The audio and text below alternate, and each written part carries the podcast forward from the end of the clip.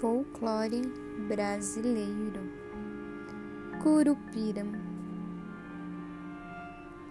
A lenda conta que um menino com os cabelos vermelhos e pés virados para trás é o protetor das plantas e dos animais da floresta.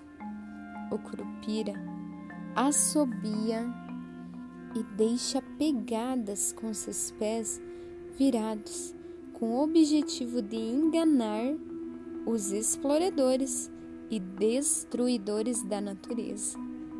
Ele é muito esperto.